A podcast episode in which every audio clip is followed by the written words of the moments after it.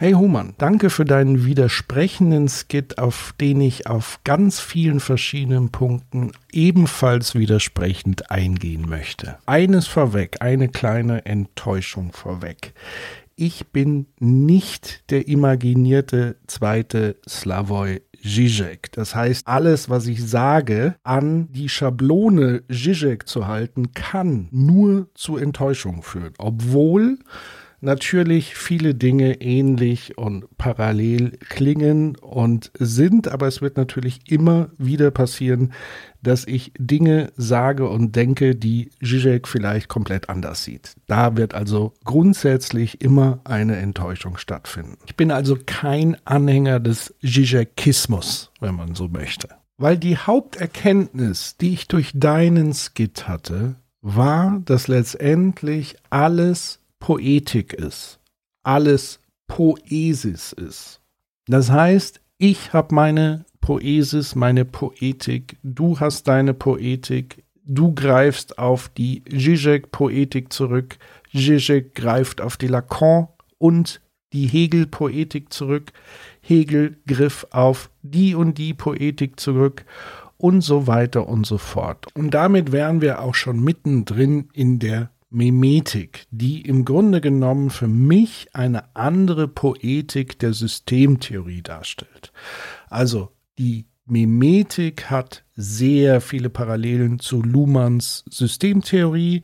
Im Grunde genommen sind Meme Informationsbits, wenn man so will, die reproduziert werden über kommunikative Kopiervorgänge ähm, durch Imitation, durch Weitergabe, aber auch durch Einsatz von Medien, so dass Meme letztendlich auch irgendwo unabhängig von ihren Wirten, also den Menschen als Trägern, abspeichbar sind und anders übertragbar sind. Also dieser Podcast zum Beispiel ist eine reine Mem-Schleuder, wenn man so will. Denn selbst wenn es uns nicht mehr geben würde oder wir vielleicht auch gar nicht wirklich existieren, würden die von uns poetisch dargelegten Meme auf Empfänger treffen oder vielleicht auch nicht, weil sich das niemand anhört oder niemand weiterempfiehlt und somit auch unabhängig von uns als Menschen eine Fortsetzung findet, eine Resonanz findet, einen Anschluss findet. Das heißt, die Meme, die Poetik von Hegel wird reproduziert unter anderem von Zizek, indem er eben diese Meme kopiert, aber auch bei diesem Kopiervorgang entsprechende Mutationen stattfinden. Und manche Dinge werden weggelassen, also ausselektiert. Und somit setzt sich das fort als eine Reproduktion von Ideen und Ideenlehre und so weiter und so fort. Über Meme, also Ideen, letztendlich ist der Begriff von Dawkins das erste Mal ins Spiel gebracht worden. Er hat über Gene geschrieben, wie sie sich reproduzieren. Und das Interessante bei Dawkins war ja, dass er die anthropozentrische Sichtweise, also der Mensch steht im Mittelpunkt, komplett umgekehrt hat. Er hat also gesagt, Menschen sind nichts anderes als die Fleischsäcke, die Transportmittel, die Vehikel, die Genen dabei helfen, sich zu reproduzieren. Und der Mensch an sich ist sozusagen gesteuert von Genen. Und bei seiner Arbeit über die Gene ist Dawkins auf etwas gestoßen, was er damit nicht erklären konnte, nämlich kulturelle Praktiken. Und deswegen war er auf der verzweifelten Suche nach etwas Neuem und er hat es selbst wie folgt beschrieben. Wir brauchen einen Namen für den neuen Replikator, ein Substantiv, das die Einheit der kulturellen Vererbung vermittelt oder eine Einheit der Imitation. Von einer entsprechenden griechischen Wurzel ließe sich das Wort Mimem ableiten, aber ich suche nach ein einsilbiges Wort, das ein wenig wie Gen klingt. Ich hoffe, meine klassisch gebildeten Freunde werden mir verzeihen, wenn ich Mimem zu Mem verkürze. Beispiele für Meme sind Melodien, Gedanken, Schlagworte, Kleidermoden, die Art Töpfe zu machen oder Bögen zu bauen so wie Gene sich im Genpool vermehren, indem sie sich mit Hilfe von Spermien und Eizellen von Körper zu Körper fortbewegen, verbreiten sich Meme im Mempool, indem sie von Gehirn zu Gehirn überspringen, vermittelt durch einen Prozess, den man im weitesten Sinne als Imitation bezeichnen kann. Das heißt, das sind Informationseinheiten, die der Mensch überträgt über verschiedene ähm, Methoden, meistens über Imitation. Und daraus entwickelt sich dann ein Memplex, also komplexe Mem-Strukturen. Das kann eine Theorie sein, eine Ideologie, das kann eine komplexe Praktik sein. Und auch hier ist jetzt die Annahme, dass ähnlich wie bei den Genen, und das ist das, was letztendlich Zizek ins Spiel gebracht hatte, nämlich zu sagen, ähm, werden wir nicht eigentlich von diesen Memen gesteuert? Ähm, das kann man ja immer ganz gut feststellen, dass wir zum Beispiel, obwohl wir eigentlich ja vernünftige Wesen sind, fühlen wir uns irgendwie attraktiv angezogen von gewissen Informationen. Das erleben wir in der gesamten Gossip-Kultur. Also wir lieben es, Gerüchte zu verbreiten, obwohl wir sie überhaupt nicht nachgeprüft haben, weil sie aber so attraktiv sind. Das macht Verschwörungserzählungen so attraktiv. All diese Dinge, je abstruser, desto attraktiver scheint es so manchmal. Und da könnte man eben auf die Idee kommen, dass eigentlich diese Meme mit uns spielen als umgekehrt. Was mich an der Zizek-Aussage da gestört hat, ist sozusagen, Offenbar scheint es so zu sein, dass die Meme uns steuern. Aber aus meiner Sicht ist immer beides der Fall. Und zwar gleichzeitig. Also die Dichotomie agiert beidhändig.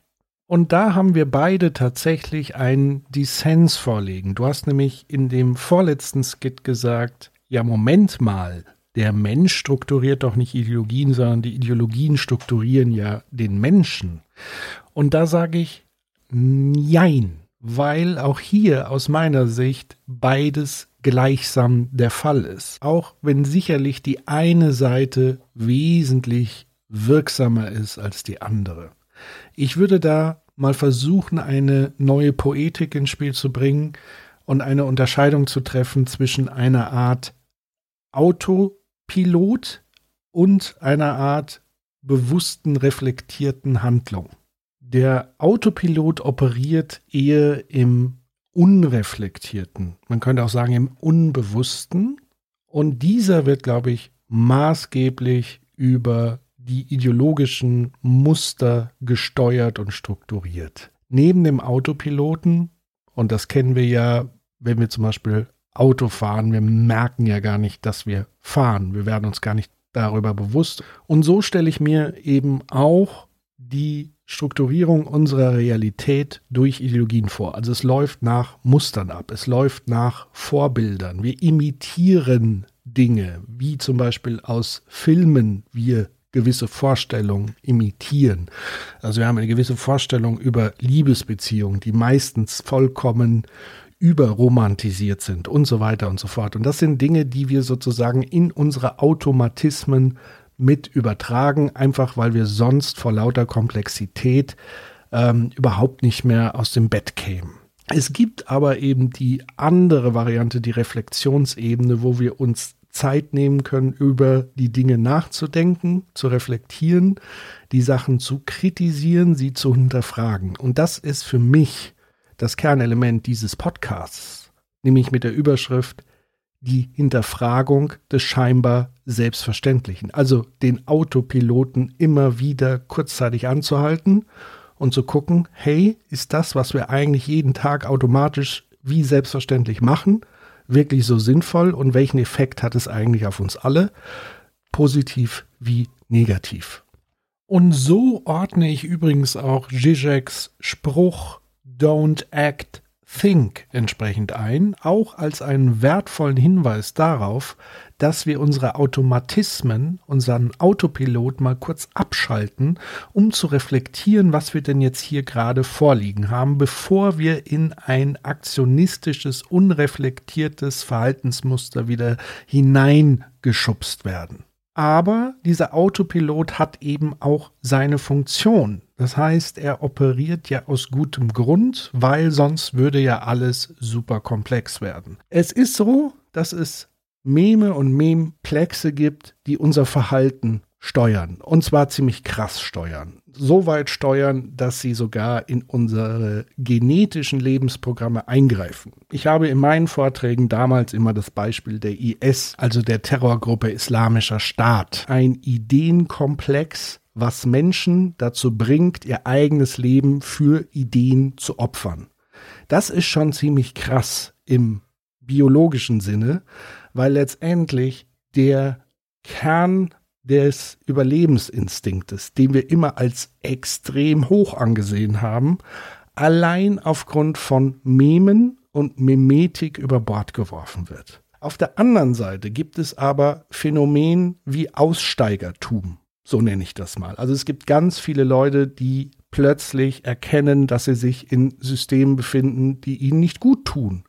Also beispielsweise Ausstieg aus der Neonazi-Szene, Ausstieg aus Sekten und so weiter und so fort. Das heißt, der Mensch ist gleichzeitig in der Lage, mimetische Strukturen zu erkennen, zu hinterfragen und sich ihnen bewusst zu widersetzen und ist ebenso in der Lage, über Poetik, und das meine ich mit Poesie und Poetik, neue Meme, Narrative, Geschichten, Memplexe zu entwickeln, die die Verhaltensweisen der Menschen vielleicht in eine andere Richtung führen. An der Stelle ein ganz fettes Kompliment an Slavoj Žižek, weil ich halte ihn für einen sehr großartigen Mem-Künstler in der Philosophie.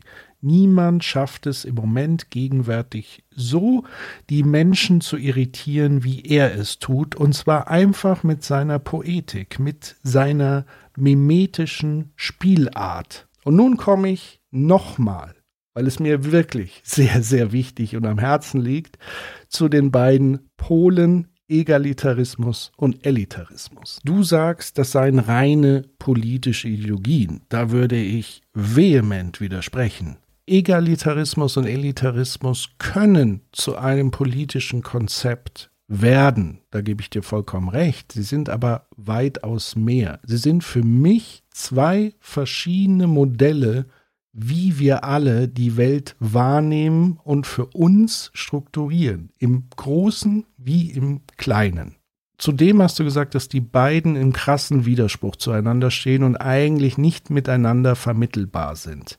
Auch hier würde ich massiv widersprechen, weil unsere soziale Praktik aus meiner Sicht ein anderes Bild darstellt. Und ich gebe dir recht, ja, sie stehen natürlich im Widerspruch, sonst wäre es ja aus meiner Sicht auch keine Negation. Sie finden jedoch trotzdem immer gleichzeitig in Gesellschaft statt. Weniger abstrakt formuliert heißt das zum Beispiel, ich bin auf dem Schulhof. Ich bin 14 Jahre alt.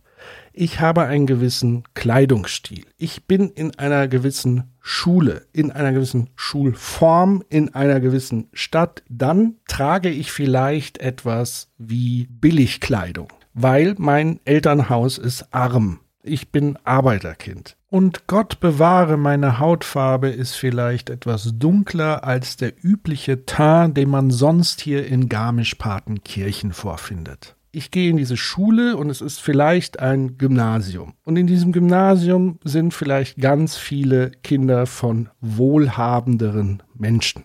Die tragen wiederum Markenklamotten. In den allermeisten Fällen wird Folgendes passieren, das ist, was wir an vielen Stellen beobachten können dieser Junge, den ich hier verkörpere, beispielhaft, er wird ausgegrenzt werden. Und auch hier greift Elitarismus, obwohl es allen überhaupt nicht bewusst ist und sie ja selber eigentlich in einem egalitären System aufgewachsen sind. Also die Demokratie ist ja eher etwas Egalitäres und wir hören ja ständig, wie wichtig es ist, auf Augenhöhe miteinander umzugehen. Dennoch passiert es dann in diesen Momenten oftmals eben nicht. Deswegen gibt es ja auch so Diskussionen wie Schuluniform, um genau dieses Problem, was hier im Kleinen was aber wiederum große Auswirkungen hat, letztendlich entsteht. Schuluniform ist eine egalitäre Maßnahme, um Elitarismus in Schulen zu handhaben. Ob das jetzt sinnvoll ist oder nicht, lasse ich jetzt erstmal dahingestellt. Was ich damit nur sagen will, ist, dass egalitär und elitär für mich keine reinen politischen Konzepte sind. Du kannst sie natürlich als solche benennen und bezeichnen. Für mich greifen sie aber durchweg durch unsere gesamte Existenz.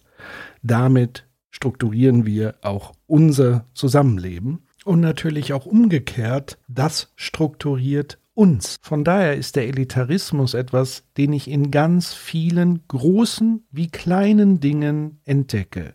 Groß beispielsweise Imperialismus, Kolonialismus sind elitäre Ideen. Das andere kleine war das Schulhofbeispiel oder das Beispiel, was Mary mit der Garderobenfrau und der Sekretärin mit ihrem Chef beim Restaurantbesuch erlebt haben, wo sie sich als etwas Besseres gefühlt hat. Das heißt, hier handelt es sich für mich um eine Ideologie, die zwar immer wieder aufschimmert, aber ich glaube, den allerwenigsten Menschen wirklich bewusst ist. Und das Spannende an der Stelle ist ja, dass du sagst es ja selber, diese zwei Konzepte eigentlich im totalen Widerspruch stehen, wir aber beide Konzepte in unser alltägliches Leben integriert haben, sie offenbar dann doch irgendwie koexistieren und das war eigentlich sozusagen die Grundlage, die ich schaffen wollte, um über die Tafeln in Deutschland zu sprechen. Weil auch hier haben wir einen enormen Konflikt zwischen einem elitären Weltbild und einem egalitären Anspruch. Vielleicht ist das der Begriff, der passend ist, dass wir sagen, wir sind eigentlich alle in einem elitären Weltbild gefangen und versuchen immer über egalitäre Maßnahmen da rauszukommen. Da liegt dann so ein bisschen die Vermutung nahe, dass der Elitarismus im Grunde genommen die dominierende Ideologie an der Stelle ist. Gleiches gilt für die Ökonomie. Auch hier, du hast ja gesagt, der Kapitalismus sei nicht elitär, da würde ich vehement widersprechen. Das Besondere am Kapitalismus ist ja die einseitige Akkumulation von Kapital, was gleichzeitig, wenn wir zum Beispiel auf die Theorien von Pierre Bourdieu blicken, wiederum eine Akkumulation von anderen Kapitalsorten bedeutet. Also sprich, wenn ich mehr monetäres Kapital habe, kann ich auch mehr soziales Kapital aufbauen, symbolisches Kapital und auch kulturelles Kapital. Ich habe einfach mehr Möglichkeiten, insgesamt mir einen elitäreren Status zu erarbeiten. Und damit generiert Kapitalismus für die Gewinner per se eine Elite. Und damit ist es ein elitäres System. Und jetzt komme ich auch mal mit einem witzigen Beispiel. Ähm, bei uns in der Familie gibt es einen Running Gag. Wir sind große Fans der Serie Mein Name ist Earl. Und ich weiß ja, du guckst ja auch diese Serie und es gibt dort einen Protagonisten in diesem Kaff, wo das Ganze spielt. Der hat so ein Strip-Lokal, dem gehören aber auch etliche Unternehmen. In einer dieser Folge wird dieser Typ Chubby genannt, beschrieben von Earl wo er eben sagt, ich war nicht scharf drauf, Chubby um Geld zu bitten, denn wenn er arm gewesen wäre, hätten wir ihn Spinner genannt. Aber weil er reich war, nannten wir ihn einfach Sir. Und diesen Running Gag platzieren wir immer, wenn wir irgendwo Elon Musk hören, weil im Grunde genommen genau das ist das Sinnbild, was ich meine mit, wenn ich sehr viel Kapital zur Verfügung habe, kann ich mich auch zum Teil benehmen wie die Axt im Walde und trotzdem finden es die Leute geil. So, und jetzt kann man das natürlich unterschiedlich betrachten. Die Gewinner dieser elitären Systeme werden natürlich Elitarismus eher abfeiern, weil sie profitieren davon unmittelbar. Und alle anderen Verlierer werden an irgendeinen Punkt dann kommen, um sich in egalitäreren Strukturen zu organisieren und sich dafür stark zu machen, dass diese Unausgeglichenheit wieder ein Stück weit gerechter ausgestaltet wird. Und klar kann man jetzt wieder mit Zizek sagen, naja, man muss ja die ganze Dichotomie auflösen, man braucht die dritte Pille. Da frage ich mich aber, was ist die dritte Pille? Und das ist das, was für mich Zizek am Ende sehr begrenzend macht. Für mich ist Zizek ein Werkzeug, ähnlich wie der Konstruktivismus und so weiter, der es schafft, diese ideologischen Strukturen zu erkennen, aufzubrechen, zu hinterfragen, mit Irritationen, mit Witzen und so weiter zu arbeiten. Aber was Zizek ja nicht bietet oder liefert, sind konkrete Lösungen. Und das will er eigentlich auch nicht. Und das Witzige ist ja, dass wenn er mal in die Versuchung gerät, konkret werden zu müssen, dass er dann tatsächlich meistens auch etwas von sich gibt, was super angreifbar ist, weil man wiederum seine Logik der Kritik dahingehend anwenden kann, weil er ja auch selber nicht aus den Ideologien hinauskommt. Und von daher beißt sich da für mich die Katze am Ende in den Schwanz. Und damit ist Zizek für mich ein Hammer, aber ich sehe halt Probleme, die nicht nur aussehen wie Nägel.